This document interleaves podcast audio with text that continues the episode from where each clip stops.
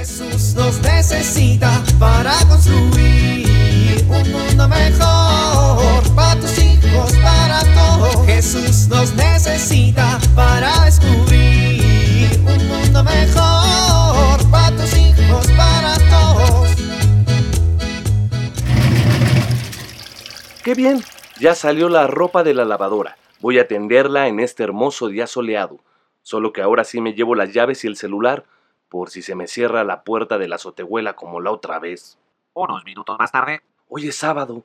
Voy a comprar de una vez las tortillas para que no se burlen de mí como el otro día. Unos minutos después. Gracias, don Chepe. Tortillas listas. Ropa lista. Solo recojo a la familia que está en la casa de la suegra y vámonos con los primos. ¿Y el sol? No, no, espérense nubes. Tendí la ropa. No, ¿por qué tiene que llover ahora? Me-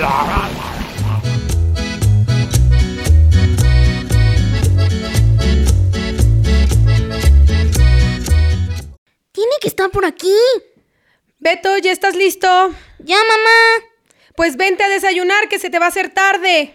Este, sí, mamá. Nomás termino unas, una, este, ¿dónde está? Beto, se te está enfriando el desayuno. Sí, ya voy. ¿Dónde lo dejé? ¿Qué estás buscando? Nada más, unos, unas, este... A ver, te ayudo a buscar. No, no te preocupes. Ahorita aparecen. Bueno, ¿qué buscas? Unas cosas.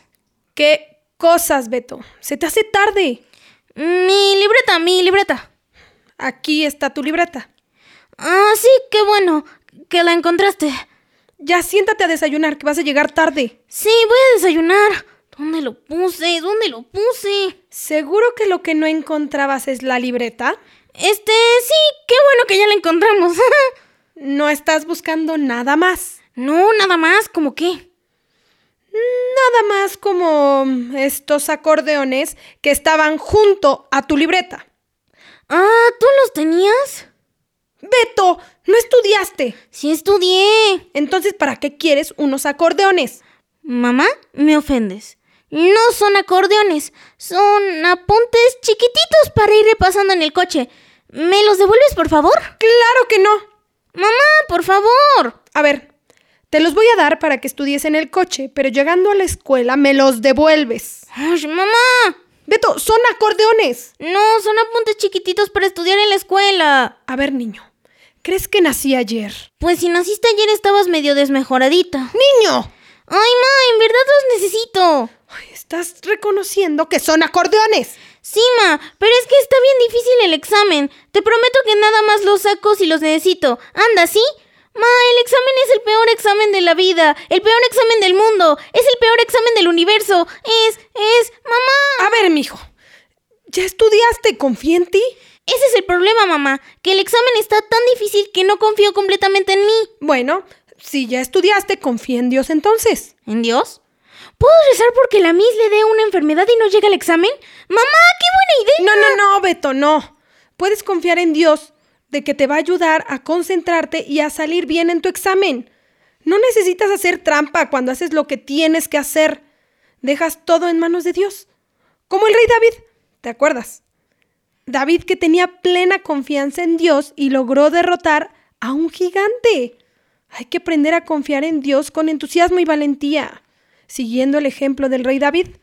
En nuestra vida personal o familiar nos vamos a encontrar siempre con dificultades que nos parezcan gigantes, imposibles de vencer.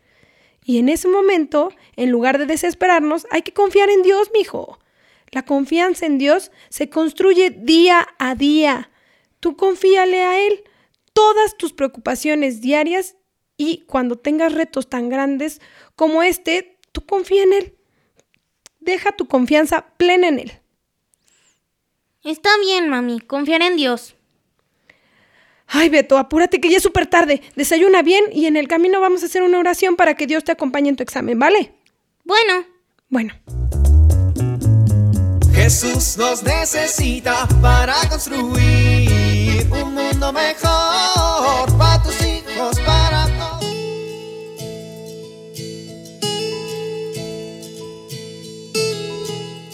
La situación actual que vivimos nos puede llevar a una tensión al intentar conciliar la vida profesional, los quehaceres de la casa y la vida familiar.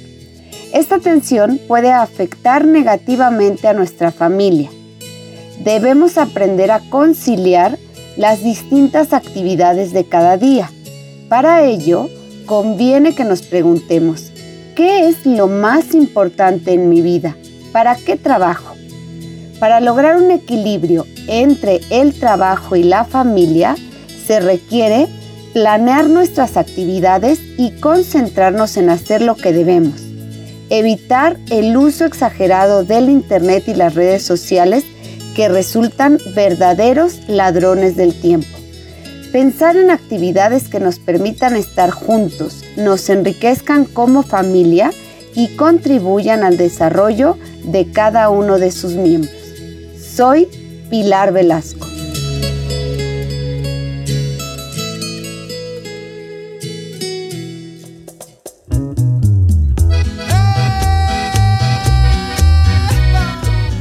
Padre Dios, confiamos en ti.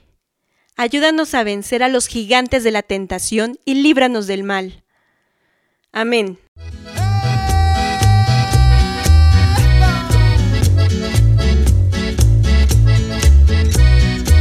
Jesús nos necesita para construir. Vivir en familia. ¿Qué obstáculos tenemos que vencer en nuestra familia con la ayuda de Dios?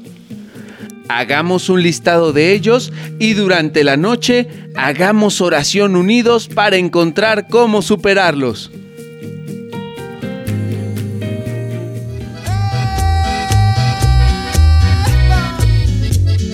Te invitamos a compartir y dialogar este encuentro de la serie Alianza con tu familia.